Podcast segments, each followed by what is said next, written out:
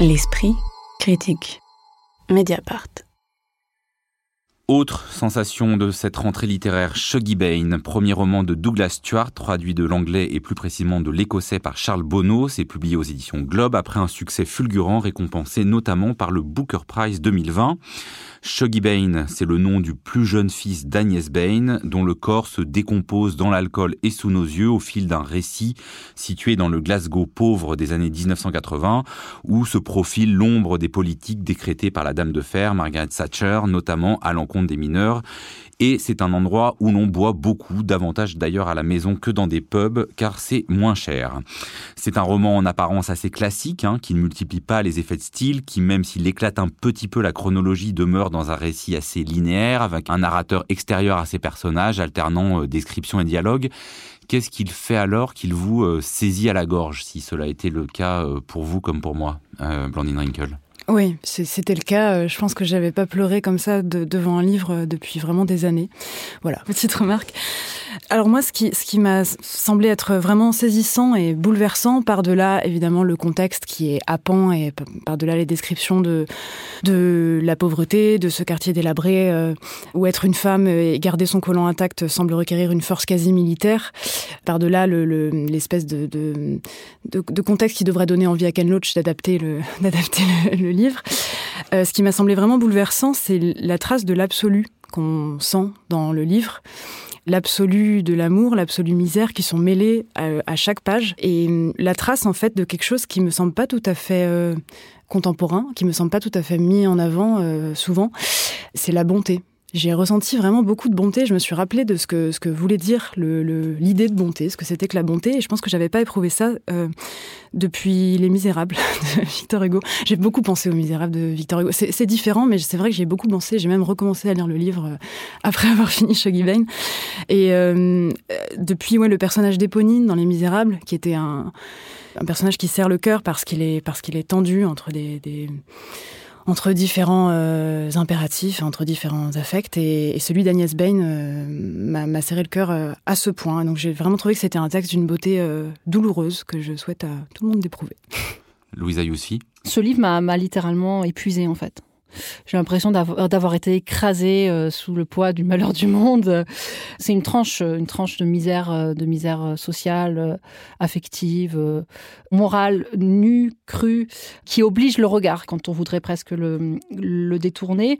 Mais oui, mais sans pathos. Mais sans hmm. non, mais c'est pas négatif. Hein. Quand je, en fait, je, je, vois qu'on a parce que dit comme ça, on peut se dire oulala. Il y a beaucoup d'humour. Non, euh, mais c'est pas négatif. Ce que je veux dire, c'est que euh, ça ne vient pas, euh, comment dire, mendier des, les, bons, un, bon sentiment de notre part, quoi. C'est pas quelque chose.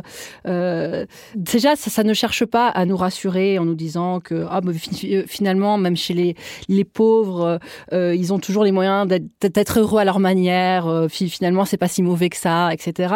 Et en même temps, il n'y a pas de misérabilisme qui satisferait euh, un voyeurisme à cet endroit-là. Euh. Ce que ça dit, en fait, au, contraire, c'est que l'infini euh, malheur qui abîme les personnages, parce qu'ils sont abîmés quand même, ils sont aussi abîmés, hein, ne, les rend pas indignes pour autant, que c'est presque l'inverse. Hein. c'est que comme si l'épreuve de la misère, les ayant acculés à une certaine limite de leur humanité, cette limite devenait finalement la, zone la plus féconde pour exprimer leur, part de dignité et d'humanité. pardon.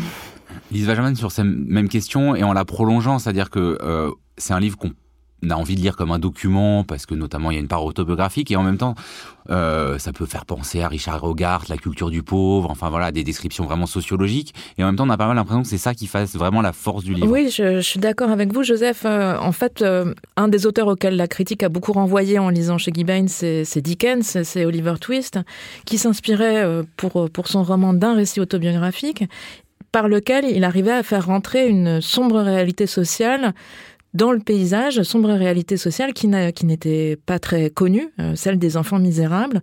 Et ici, il se produit quelque chose d'assez équivalent avec Glasgow en Écosse dans les années 80, un paysage industriel dévasté, la misère générale. Alors on avait vu ça au cinéma avec Billy Elliot, c'est un peu plus au sud et un peu plus à l'est, euh, mais c'était cette même ce même paysage de d'ouvriers, de, mines euh, dévastées. Et comme dans Billy Elliot ou comme chez Dickens, il y a la même humanité. Alors je sais bien que c'est une formule peut-être un peu désuète, mais cette humanité, pour moi, elle, tient au fait que euh, euh, est toujours à la bonne hauteur.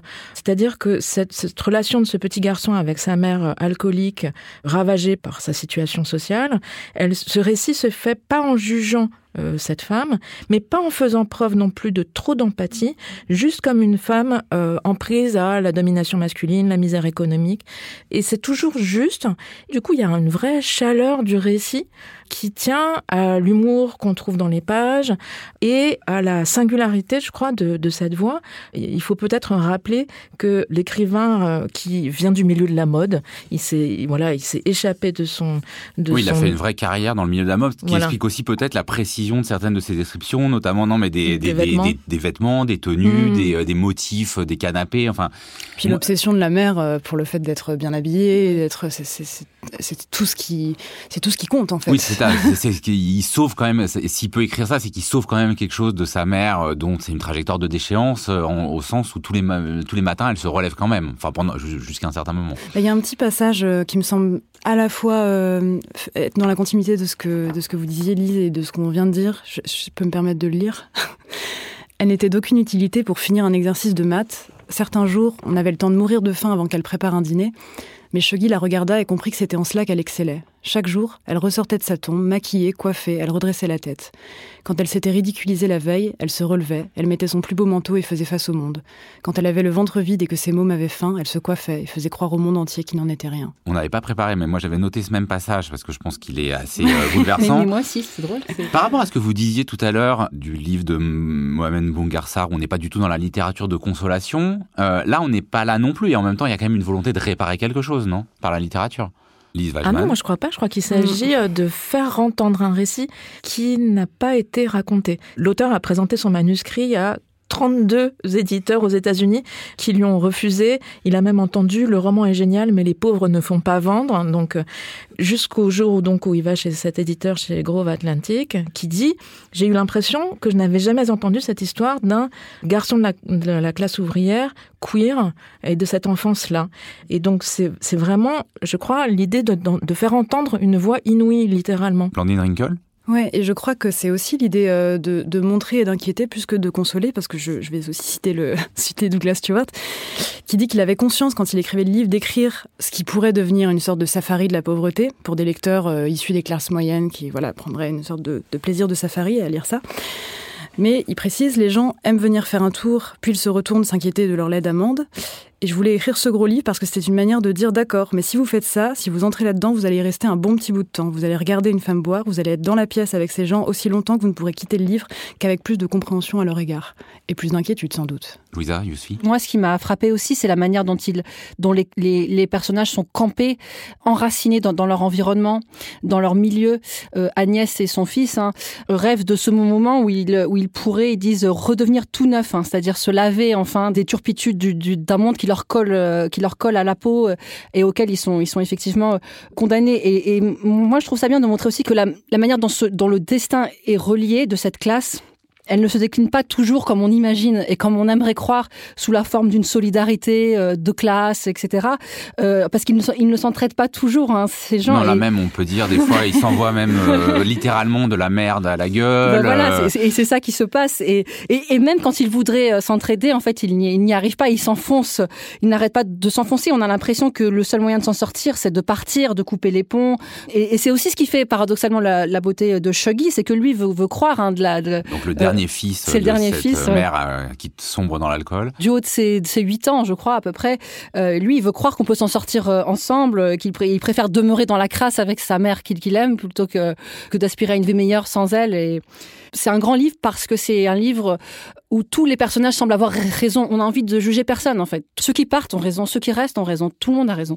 Il y a un autre aspect euh, sur lequel euh, je voulais vous poser une question euh, à, toutes les trois, c'est le rapport à la politique qui me semble aussi très fin, c'est-à-dire qu'elle est ultra présente, que ce soit dans la haine que se vouent les protestants et les catholiques, et on a l'impression d'être plutôt en Irlande euh, des fois qu'à Glasgow, dans les politiques euh, ultralibérales mises en œuvre par Margaret Thatcher, mais c'est pas non plus fait de manière frontale sur un mode dénonciateur. Il y avait euh, ça chez Édouard Louis qui montrait à quel point la suppression de 5 euros d'APL, dont Macron avait dit à quel point c'était pas un combat politique, en fait changeait non seulement le dîner mais la vie de famille entière. Et je trouve que là cette cette présence quotidienne des grandes décisions politiques, elle est, elle est vraiment très bien rendue. Lise Wajman. Pour euh, prolonger le parallèle avec Édouard Louis, il y a aussi, je crois, cette idée euh, qui est que euh, le fait de ne pas arriver à endosser les, codes de la masculinité, parce qu'en fait c'est ça le problème de Shuggy, on passe son temps à lui dire qu'il fait pas assez garçon. Il y a des très jolies séquences où son grand frère essaye de lui apprendre à marcher normalement, c'est-à-dire comme un mec avec la bite bien au milieu le fait de, ne pas arriver à, respecter ces codes-là, comment ça le tient à l'écart, comment ça le fait souffrir, mais comment potentiellement ça a pu aussi euh, euh, lui permettre euh, justement d'aspirer à, autre chose et à se sauver. Alors se sauver, il voulait faire des études de lettres, on lui a dit non non pour pour quelqu'un de ton milieu laisse tomber et c'est pour ça qu'il a fait de la mode. il explique que les livres en fait chez lui c'était des coffrets dans lesquels on rangeait les cassettes vidéo. Et euh, je voulais juste ajouter une chose euh, au sujet de, ce livre, c'est qu'il a reçu le Booker Prize, vous le disiez euh, Joseph en commençant, et il faut peut-être revenir sur ce qu'est euh, le Booker Prize, devenu l'un des plus prestigieux prix de la littérature anglophone. Et c'est d'autant plus important qu'on a vu une fois de plus les prix français s'enfoncer dans des polémiques euh, liées à la profonde endogamie du milieu littéraire. Vous en parliez en commençant. Or, le Booker a cette capacité à récompenser des œuvres qui sont à la fois très accessibles du point de vue de la lecture et très ambitieuses littérairement. Euh, en 2019, c'était Fille, femme, autre de Bernardine Evaristo qui avait été récompensée conjointement avec Margaret Atwood l'auteur de La Servante écarlate. Et ici, donc, c'est Shuggy Bain, pour des œuvres qui sont pas forcément très novatrices d'un point de vue formel, hein, ça ressemble à un roman du 19e, mais pour arriver justement à nous apporter cette richesse dans ces voix euh, qu'on n'a pas entendues, celle de Shuggy, le petit garçon euh, un peu différent, et aussi celle de sa mère, euh, cette mère de famille célibataire et alcoolique. Blandine Rinkel? Peut-être que ce qui m'a, moi, le plus marqué, et ce que j'ai, ce que j'ai compris, peut-être que je n'avais pas vu comme ça avant, c'est la vulnérabilité des hommes dans le livre. ces hommes qui perdent leur emploi, qui sont comme soudain, euh, alors ça je reprends directement le mot de Douglas Stewart, mais qui sont émasculés soudain en fait en perdant euh, leur emploi et qui se voient dans une ouais dans une posture de vulnérabilité inhabituelle.